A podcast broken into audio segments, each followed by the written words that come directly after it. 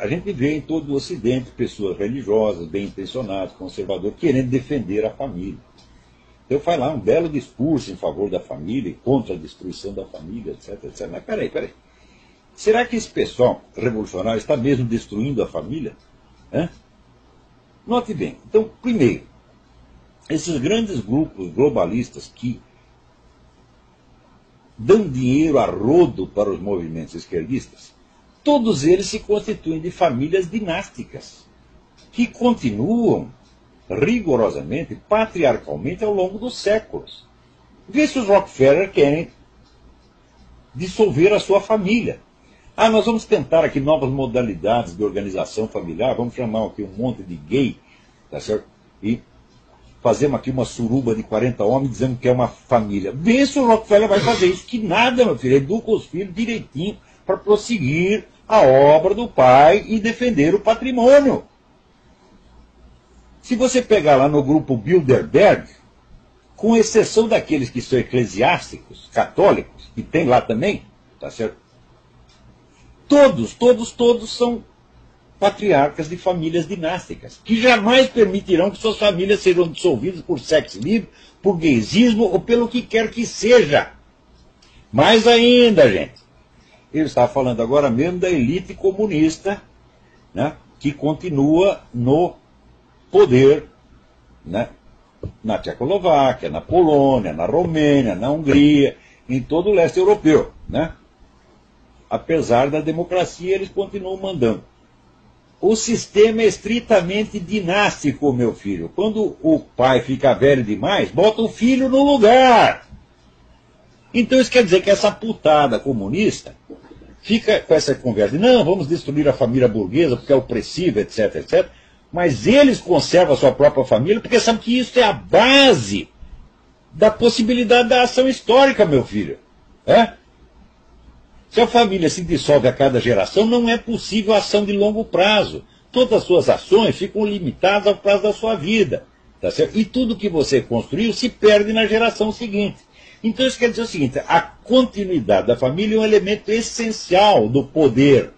E quando eles dizem que é para destruir a família, é para destruir a sua família, seu trouxa. A deles não, porra. Então isso quer dizer, isso não é um ideal que eles tenham. Isso é uma conversa mole que inventaram para enganar trouxa.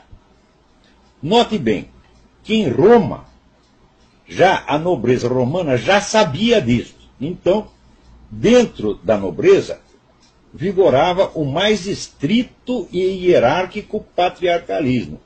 O pai tinha tanta autoridade que ele podia mandar matar um filho. Se o filho fosse desleal, podia mandar matar.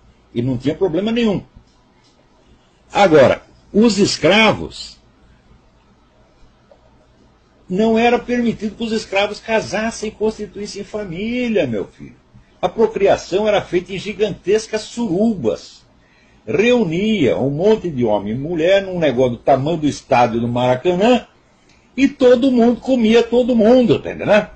E daí ninguém sabia quem era filho de quem. E assim foi durante séculos. Pô.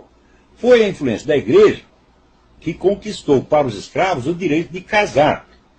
E a partir do momento que podia casar, então naturalmente podia legar sua propriedade aos filhos. Então, quer dizer, a família sustentava a propriedade e não ao contrário, como dizia essa besta do Karl Marx. Os, os escravos primeiro adquiriram o direito de casar, né? e depois, em função do casamento, também o direito de legar, ainda que fosse um pouquinho, uma terra pequenininha, né? ou, ou um arado, um boi, um, uma vaca, um bode, um carneiro, né? um cachorro, legar para o filho. Então aí começaram a ter algum poder, começaram a ter direito de voz e voto, que fez então, vamos dizer, do campesinato medieval uma força política tremenda, capaz de aterrorizar. Às vezes, quando o campesinato se revoltava, toda a nobreza ficava aterrorizada. Tem até um filme muito interessante que chama O Tirano da Aldeia, Michel Kohlhaas. É tirado de uma história de Heinrich von Kleist, do, do sujeito que primeiro inventou o pedágio. Porque hoje não está tão acostumado a pagar pedágio, você passa uma estrada, passa, paga 10 pedágios, né? O cara inventou, um proprietário de terra inventou o pedágio e lá vinha então o camponês trazendo seu cavalinho, né? Os caras, ah, tem que pagar. Não pago. Daí tomaram os cavalos deles. Eles ah, é, tomaram meus cavalos. Daí ele armou uma encrenca. Começou a tocar fogo em tudo. Aterrorizou metade da Alemanha. Isso era, então, já o campesinato medieval, que tinha consciência de seus bens, consciência dos seus valores, que ele pretendia legar aos seus filhos. Isso tudo começou com a família. Então significa o seguinte: continuidade familiar é poder, sobretudo é poder de ação a longo prazo. Então, os nobres, os senhores, os doutores, os, os ricos sempre souberam disso, então conservam suas famílias. Conserva sua família e convence o outro. Ô idiota, aqui ó, seu pai está te oprimindo, você destrói a família, né? Leva lá um monte de, de puta, põe dentro de casa, diz que é sua família, faz uma suruba, né? Chama aí a turma da parada gay e diz que é família, né? Pega lá a sauna, né? Tinha, antigamente tinha a sauna do Hotel Danúbio, que era famoso, tem um aluno meu que ia lá e dizia, hoje dei para 40 homens. Né? E, então, a sauna do Hotel Danúbio vira o quê? Uma família. São novas modalidades de estrutura familiar, como falam esses patetas da USP, da PUC, esses vagabundos que vocês pagam com dinheiro público para botar merda na sua cabeça, porra, para te ensinar o contrário do que acontece. E você ainda chama de senhor doutor. Né? Então, os ricos, os poderosos, inventam essa conversa para enganar vocês. Dissolva a sua família, seja livre. Seja livre quer dizer, desvincule-se da instituição familiar, tá sendo onde tem um pai que vai, pode te legar propriedades, no mínimo vai te legar um nome, vai te legar o fruto dos seus esforços, e se transforma num átomo solto. Né, que hoje está indo para a cama com a fulaninha, amanhã com outro, com a outra fulaninha, e depois com o fulaninho, e depois com o cachorro, com o gato, com o bode, com o que você quiser, tá certo? E daí você fica sem esse substrato familiar, sem o seu apoio familiar, e você vira mais um átomo solto, enquanto nós aqui somos a força organizada. Quer dizer, a força organizada, unificada, constante, contra um monte de mosquitinhos solto no ar. É isso que eles querem, porra! Então você defender, teoricamente, a instituição da família não significa nada, porque você não está discutindo com um idealista utópico que acredita no que está falando. Claro que no movimento revolucionário Sempre tem os idiotas úteis que acreditam. Mas os chefes, os líderes, os ideólogos nunca acreditaram nessa porra. Né? Você vai me desenganar que Herbert Marcuse, Max Horkheimer, tá certo? Teodoro Adorno acreditavam nessa pataquada, mas o que, que é isso? Você já viu Max Horkheimer e Teodoro Adorno participar de uma suruba? Mas nunca.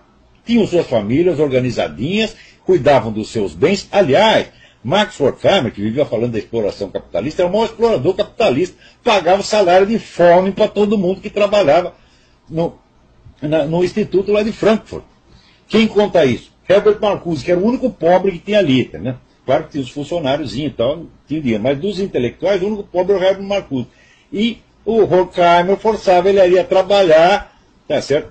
Na base do pão e água. Hum? Então, Vê se algum desses desperdiçou a, a vida dele, né? Trepando com todo mundo, praticando sexo livre. Nenhum é louco, porra! Hã?